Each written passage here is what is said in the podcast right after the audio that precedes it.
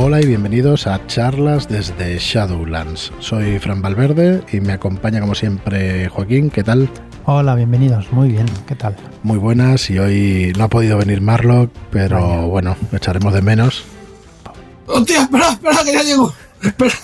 Joder, tío. Aquí lo tenemos. Me tenéis, aquí, me aquí, tenéis, me tenéis, joder, macho, ya me da Bueno, flato no. y todo. Oye, no, Dios que os pille el ritmo. sacando la lengua. Nada, Joder. nada, esta semana nos ponemos. Un poquito de agua, ahí- Joaquín, tío, por favor. Nos ponemos a la altura porque hemos hecho el, el podcast de, con Mercé. Luego, eh, mañana jueves queremos lanzar el de. o el viernes, no sabemos, el, el que hicimos el lunes en YouTube, en la charla de YouTube, que estuvo muy chulo, el de el ocio alternativo para familias. No hay nada como traer a gente que sabe del tema para, para hablar de para algo. hacerlo más interesante. Las cosas. Eh, ¿Qué os pareció lo del término y todo eso? Acertado, ¿verdad? Nada de Muy bien, muy bien. Exacto. Eh, Pero bueno, eh, yo creo No que el tema de, o sea, el término friki, o sea, es casi casi una señal de identidad y, y ha pasado de ser algo peyorativo a llevarlo con orgullo, vamos, yo Sí, no puedo estar más orgulloso de ser friki. Sí, pero realmente pues tienes esa... Yo entiendo el concepto, o sea, y cuando te inicias y tal, y sí que sé que es un poco estigmático, ¿no? El que te digan, o sea, el, que si no te consideras o si lo, no, no lo tienes normalizado, pues que te digan que eres un friki, pues igual te sientas un poco mal, pero a mí como no, no sé, no, lo pero, veo claro, mal. Nosotros estamos dentro, digamos, del hobby. Pero para una persona que... que- Sí, sí, sí, te entiendo, sí, justo Claro, eso. el, el punto friki puede ser ir a ver una película de Marvel, como máximo. Pues claro, eh, yo creo que está muy bien tirado el tema de, del ocio alternativo para familias y vamos, me parece un, un concepto súper chulo de... Porque es más fácil de introducir al final. Y aquí lo que queremos es que ca- eh, cuanta más gente juegue, pues mejor, ¿no? Que tengamos más afición y que, y que más gente juegue a rol cada día. Bueno, pues eso, eh, este podcast saldrá o mañana o pasado, seguramente, ahora que lo estoy pensando mañana, porque el viernes lo teníamos ya para la llamada de, de Cthulhu. Y, y bueno, hoy vamos a tratar, vamos a empezar a explicar las reglas del juego de Starport y a, y a ver de qué va y qué tipo de aventuras podemos hacer y todo esto, porque con las reglas nos van a marcar también un poco de qué va este juego. Eh, se está acabando la maquetación y bueno, esperamos que la preventa se pueda realizar el día 15 de febrero. Antes de ese 15 de febrero... Perdona, Marco.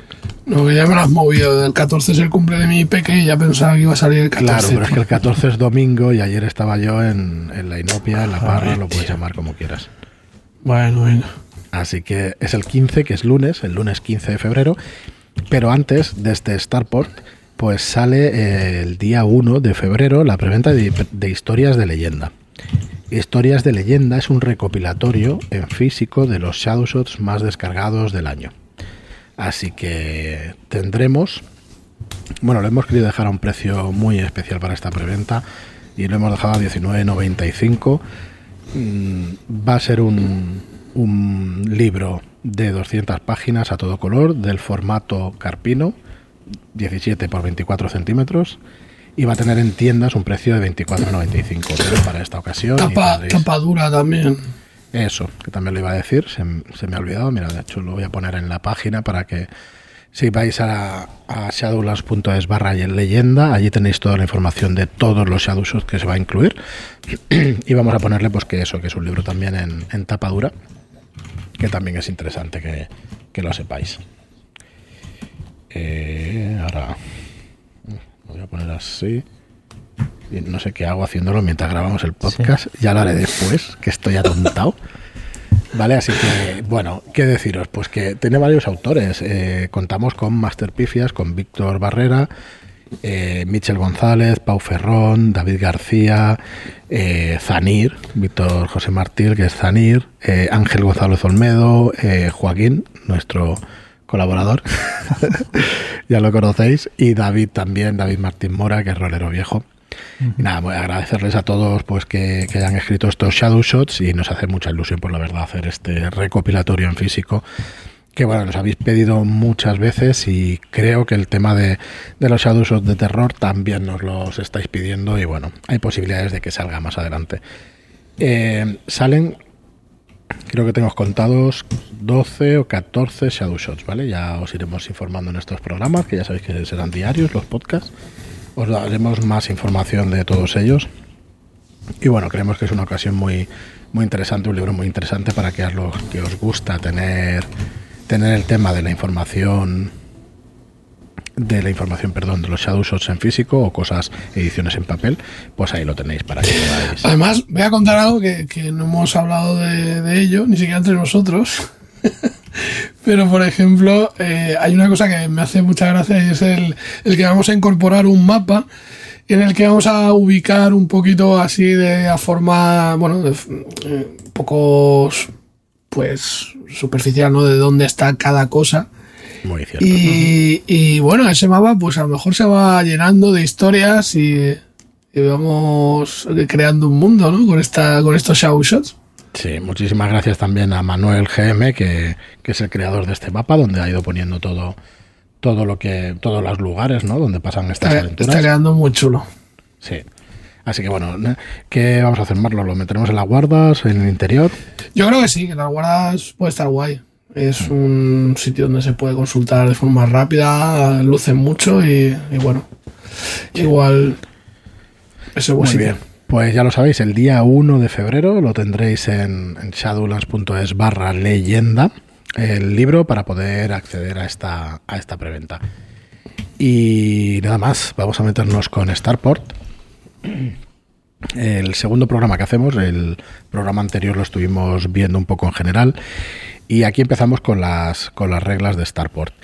Eh, yo sé que tú, Joaquín, ya te las has leído bien, te has empapado uh -huh. bien de, de, las reglas, pero bueno, tiene, es un sistema muy fácil, es un sí. juego de entre 5 a 12 años eh, y bueno, es un juego en el que vamos a utilizar un dado de 20. Sí, hay una regla que sirve para dirigirlos a todos, dice el libro, y es nada, eh, tirar un, un dado de 20 contra una dificultad. Contra una dificultad que el guía que es el director de juego, directora de juego, marcará, tiene que marcarla él o ella, dependiendo de lo que el personaje quiera hacer, pues que sea más fácil o más difícil, y ya está.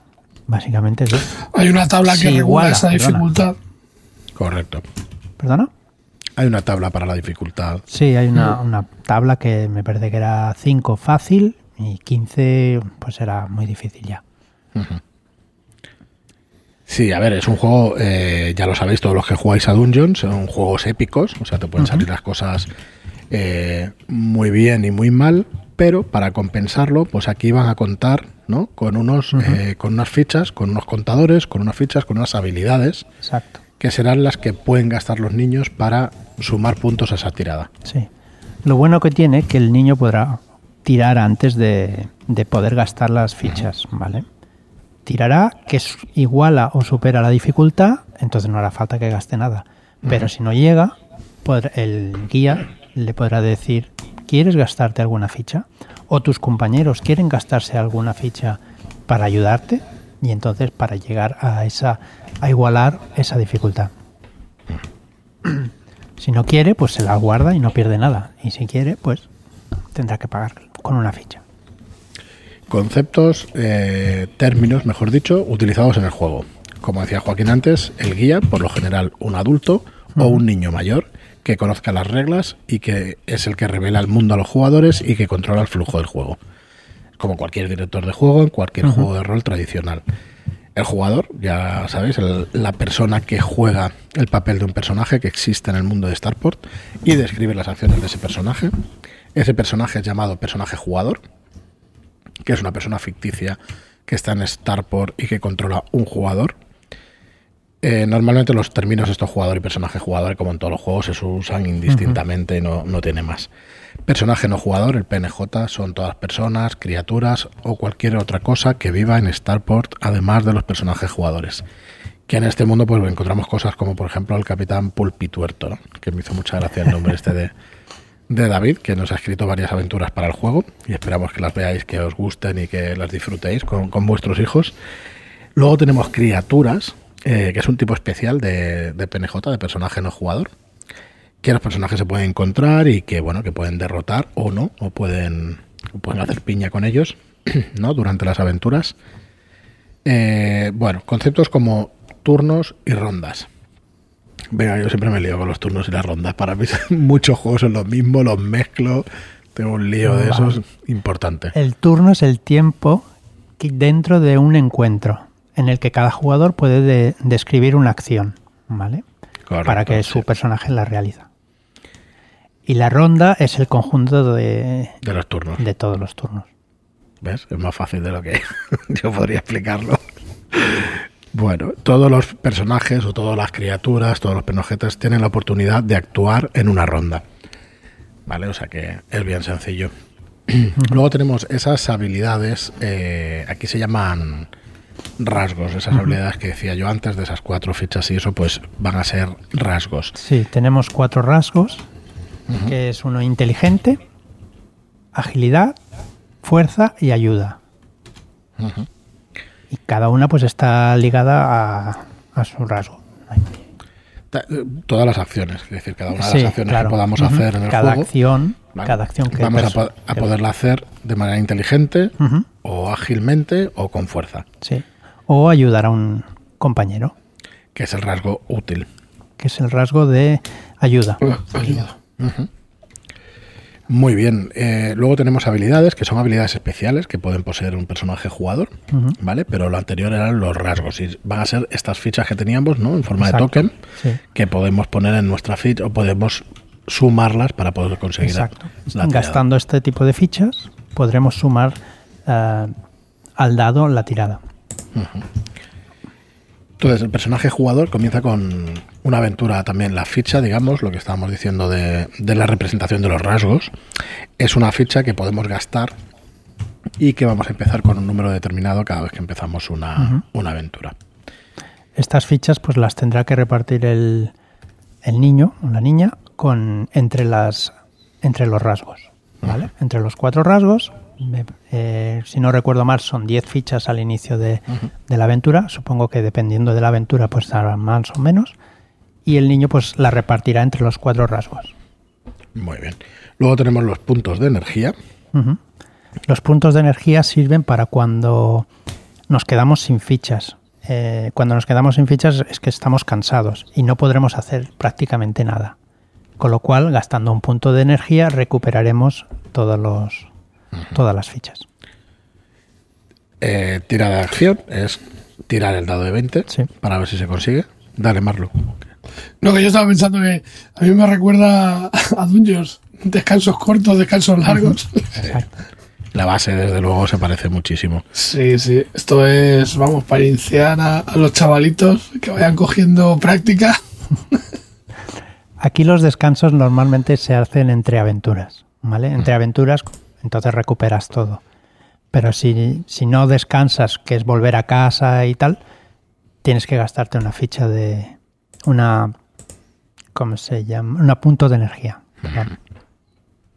Bueno, las dificultades, pues ya lo hemos explicado, el número más bajo que necesitas para en una tirada tener éxito en una acción, las, las monedas, que son eh, la base del juego, el, el sistema económico del juego para poder comprar eh, pues objetos y cosas que necesitemos durante el juego, y el equipo que podemos comprar y encontrar en Starport. Bueno, a partir de aquí, ¿cómo funciona Starport? Eh, Starport funciona a base de encuentros, de encuentros en el propio mundo de Starport. Eh, los jugadores y el guía van a interactuar de dos formas, con encuentros simples y por encuentros por turnos. Sí, los encuentros simples son cuando los jugadores están explorando el mundo, ¿vale? Y entonces pues, pues entran en una tienda e interactúan pues con el tendero, por ejemplo. Y, por ejemplo, si quieren que el tendero les haga un descuento, pues tendrán que hacer una tirada para intentar convencerlo o alguna cosa así. Por es un ejemplo. Estos son los encuentros simples. Los por turno, pues son los típicos de Exacto. los típicos de, en otro juego se llamaría el, el- el turno de combate, digamos, que es dentro de esa ronda, pues que cada uno vaya teniendo su turno para ir actuando, ¿vale? Esto va a ser un desafío que en otros juegos podríamos llamar pues combate, conflicto, pues aquí lo llamamos desafío, ¿vale? Y va a ser eh, pues alguna cosa que debemos resolver para que avance la historia. Entonces vais a tener iniciativas, ¿vale? Se tirará un dado de 20. Sí, todos los... No me recuerda nada, tampoco. No, apenas. todos los jugadores tiran un dado de 20 y de mayor a menor pues tienen su iniciativa de que empieza. No hay Ya. movimiento táctico ni nada de no, eso. no, no, no, no. ¿Vale? Solamente si está un jugador muy separado o tiene algún obstáculo muy grande, entonces sí que contaríamos que en ese turno, pues para llegar a donde quiere llegar, pues sí que tendría que perder el turno. Correcto. Eh, se parece muchísimo a un juego de mesa en el sentido de las reglas, de que tienen que respetar los niños su turno, cada uno va a decir lo que quiere hacer en cada uno de esos turnos y eso nos va a servir también pues, para, para que ellos aprendan ¿no? que existe un orden, que existen unas reglas, que, que han de respetar y todo eso para jugar, así que estos beneficios que se habla muchas veces de los juegos de rol y de mesa, pues aquí en, en este sentido es ese, ¿no? de aprender las reglas y de ver que, que las cosas no funcionan como uno quiere, sino como funcionan. Y, y aquí funcionan de esta manera. Hombre, tendrán que aprender también a no gastar todas las fichas, porque claro, en cuanto se les acabe una ficha de un rasgo, por ejemplo, de Sí, agilidad, una gestión tiene, no claro. podrán hacer acciones de agilidad, con lo cual tendrán que intentar gestionar las fichas también. Claro, eh, con los niños hay que tener también cuidado en qué es una acción, ¿no? Que no te digan, en el ejemplo que, que ha puesto Joaquín aquí en la entrada, dice, pues tomo una, una poción de volar, vuelo por el acantilado, luego llego al robot y le cuento un chiste. pues, pues no, pues vas a tener que ir haciendo pues una, dos o tres acciones, ¿vale? Sí. Para hacer todo esto va a ser en tres acciones. Ahí la persona que sea el guía, pues tendrá que decidir un poquito qué puede llegar a hacer en un, en un, en un turno. Eh, aquí tenemos unos cuantos ejemplos. Pues puedes convencer a un personaje no jugador, puedes usar una varita o puedes lanzar algo, eh, puedes saltar, escalar, nadar, superar un obstáculo, cubrirse, defenderse, ¿vale? Eh, usar una poción, usar una habilidad y, y todo esto es como ejemplos de acciones que se pueden hacer durante un turno. Bueno, eh, la definición de los rasgos, que ya lo hemos, yo creo que tenemos suficiente con lo que hemos dicho. Sí. Pero vamos a aclarar un poco eh, para qué nos sirven cada uno de ellos. El de ayuda es el más sencillito, que es eh, puedo ayudar al resto a sumar un más uno gastando una ficha de ayuda. Pues eso es ayudarle a hacer la acción que sea. ¿vale? Dentro de la ficción, si están haciendo una cosa, están haciendo otra, pues eh, van a tener que justificarlo los niños, pero vamos, esto a gusto del consumidor. Tampoco hace falta que... Sí, bueno, es la única ficha que, tendrá, que podrás gastar en el turno de otro. Pues esto es importante, sí. Eh, bueno, tiene la lógica, claro. Eh, vale, entonces supongo que será una por niño. O pueden gastar las que sean. Pues lo repasaremos. Lo hemos de repasar porque creo que es una por niño. Vale, entonces el- la ficha o el rasgo inteligencia. Eh, lo vamos a utilizar para convencer o para negociar, para hacer amigos, para buscar algo, para adivinar si alguien miente, para darnos cuenta de algo, para arreglar algo, ¿vale? Para cualquiera de estas cosas. Eh, las fichas de agilidad, no sé si escucháis un perro de fondo, es posible. Sí. se cuela por ahí. Bueno, disculpadnos. Eh, la ficha de agilidad nos servirá para hacer alguna acción que tenga o que se tenga que hacer con destreza o con coordinación. ¿Vale? Pues para lanzar algo, para usar un objeto a distancia, eh, un objeto a distancia como una varita, moverse o hacer algo rápido, esconderse, mantener el equilibrio, hacer acrobacias, todo lo que tenga que ver con, con esta destreza o coordinación. Y la fuerza, pues mm, es la más autoexplicativa de todas.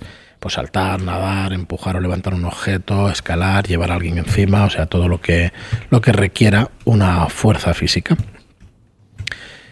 Así que eh, las fichas van a indicar el nivel de cada rasgo y las vas a recibir al principio de la aventura como, como hemos dicho. ¿vale? Eh, Pues lo dicho, no tener fichas en un rasgo, pues impedirá hacer eh, la acción de ese rasgo, ¿vale? Eh, eso querrá decir, pues que el personaje está muy cansado y que no, si hemos gastado todas las fichas de todos los rasgos, pues eso, que el personaje está muy cansado y no puede hacer nada. Para recuperar las fichas, pues devolver- deberá volver a casa a descansar o a gastar, o tendrá que gastar puntos de energía si los tiene, claro. Correcto, pues eh, hoy no vamos a avanzar mucho más. El, el sistema es muy sencillito, el juego es muy sencillito, de- no tiene mucho más de lo que os hemos contado en estos programas, pero bueno, daremos más detalles en las próximas semanas de, de lo que va. Quería aquí agradecerles desde el podcast a Carlos Zornoza, Zornoza y Lorena Jordán por probar las aventuras con sus hijas, con Cristina y Aitana, que, que, bueno, que están ahí testeando las aventuras que saldrán con el juego y que bueno, que le damos las gracias, eh, muchísimas gracias a, a, ellos, ¿no? Que están ahí jugándolas y nos enviaron un audio que vamos, que nos dejó a todos con babeando. Un audio de resumen de, de las niñas Sí. que nos dejaron. Joder.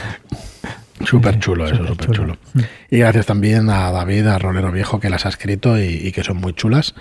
De que para, para niños 100%, ya os digo, las están testeando, les está gustando mucho.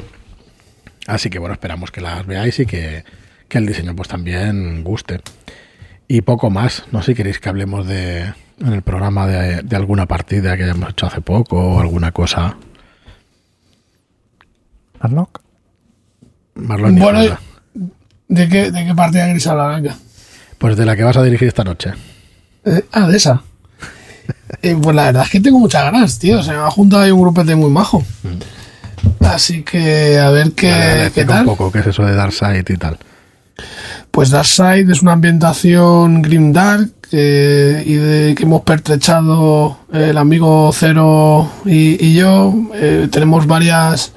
eh, en Códice tenemos varias aventuras como con un reglamento muy sencillo que, que bueno, es- están los políticos para jugar en una tarde o una sesión, ¿no?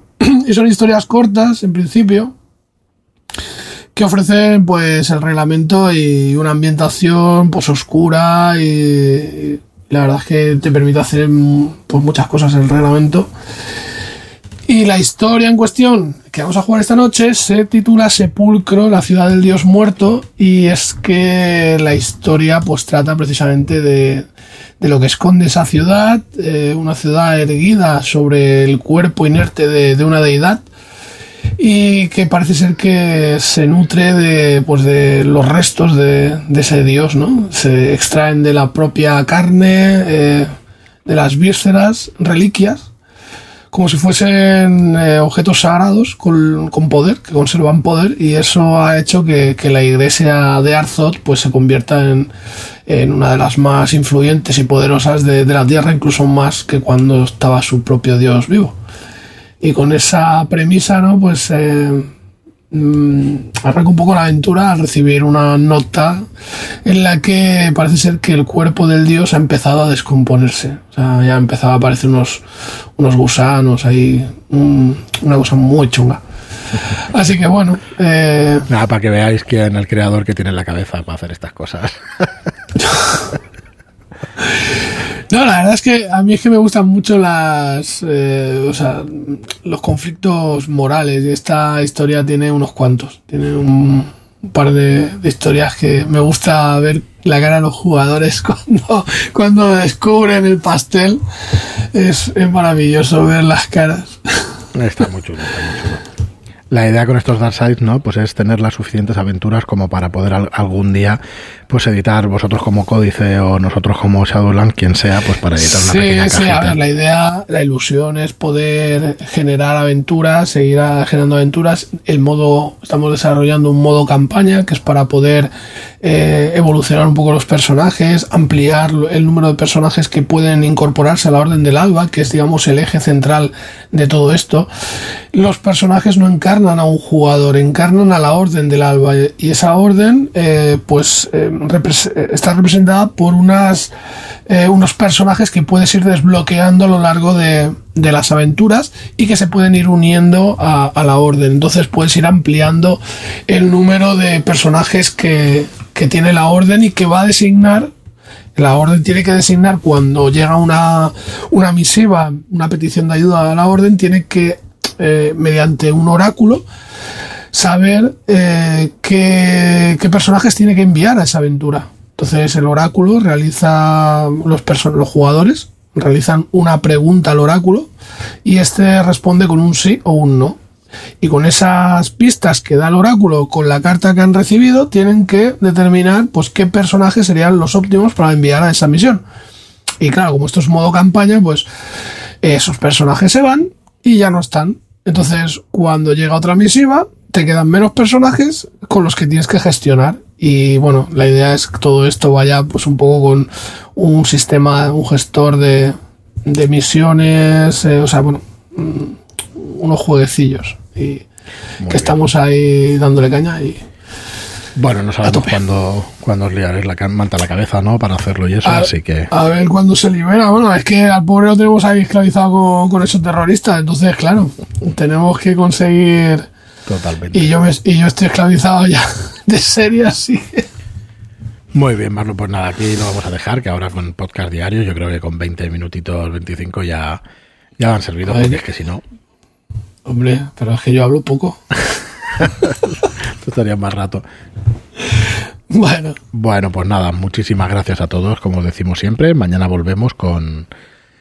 Con. Perdón, mañana. Sí, con. No diré Mañana es mañana. terroristas, ¿no? No, bueno, pensaba poner la, la charla Ah, la esta charla que tuvimos también, sí. el lunes. Y ya el viernes, pues la llamada de Tulu, y si no, pues eso, terroristas. Así que, bueno, una de las dos cosas nos escucharéis. Muchas gracias a todos por escucharnos, gracias por vuestras reseñas de 5 estrellas en iTunes y vuestros me gusta y comentarios en iBox y hasta el próximo programa. Muchas gracias y hasta la próxima. adiós.